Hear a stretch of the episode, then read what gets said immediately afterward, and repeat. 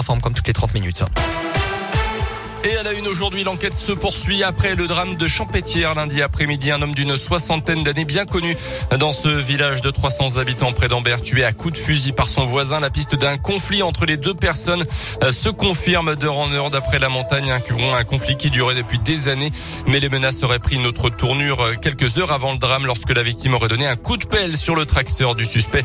Euh, ce dernier aurait alors menacé de revenir armé. Il pourrait donc être mis en examen pour assassinat aujourd'hui si la préméditation est retenue. Plusieurs témoins ont été entendus ces dernières heures. La route est à tout le monde et nous devons la partager. C'est le message que veulent faire passer l'association Vélocité 63 et le collectif Vélorussion.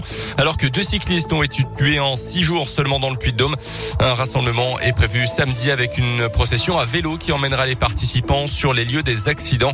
Les organisateurs espèrent également attirer l'attention sur la vulnérabilité des cyclistes mais aussi des piétons en ville. Serge Fabry, le porte-parole du collectif collectif Vélorussion Clermont c'est quand même la vitesse qui reste quand même un élément déclencheur. Et la ville à 30 qui a été décidée par euh, la ville de Clermont et qu'on souhaite qu'il s'étende sur la métropole euh, peut être une bonne piste pour essayer d'apaiser cette circulation, que ce soit piétons, cyclistes ou automobilistes où il y a des comportements exagérés. C'est aussi interpeller tous les acteurs multiples de la rue, de la route, que sont les élus, les services techniques, pour euh, s'engager vers un objectif de zéro accident. C'est-à-dire qu'il y a beaucoup d'accidents évitables et donc notre objectif c'est d'essayer de voir tout ce que l'on peut faire pour éviter tout ça. Le rendez-vous est fixé à 14h samedi au parking relais des pistes à Clermont.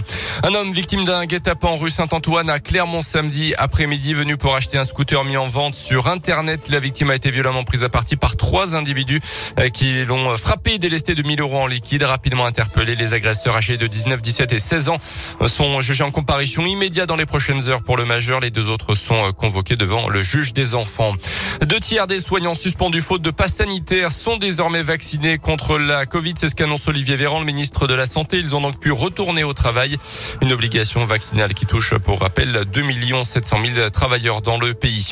Ils avaient pourtant l'habitude de les fréquenter, mais près de deux Français sur cinq ne sont pas retournés dans un lieu culturel depuis leur réouverture cet été. Résultat d'une étude demandée par le gouvernement et révélée par le journal Le Monde. Dans le détail, seule une personne sur deux qui se rendait au cinéma dans une année normale y est retournée au moins une fois depuis la mise en place du pass sanitaire. 40% seulement dans un musée, 27% pour un concert et 25% pour une pièce de théâtre.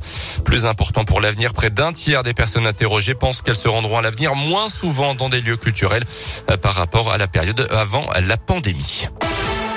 Les sports avec la Ligue 1 et Nice-Marseille ce soir, match en retard de la troisième journée, une rencontre qui se jouera à 3 dans l'aube après les violents incidents fin août à Nice avec l'équipe de France fait 2023. Et puis en rugby, un joli cadeau de Noël pour les supporters. 26 ils se déplacent ce loup de Brive.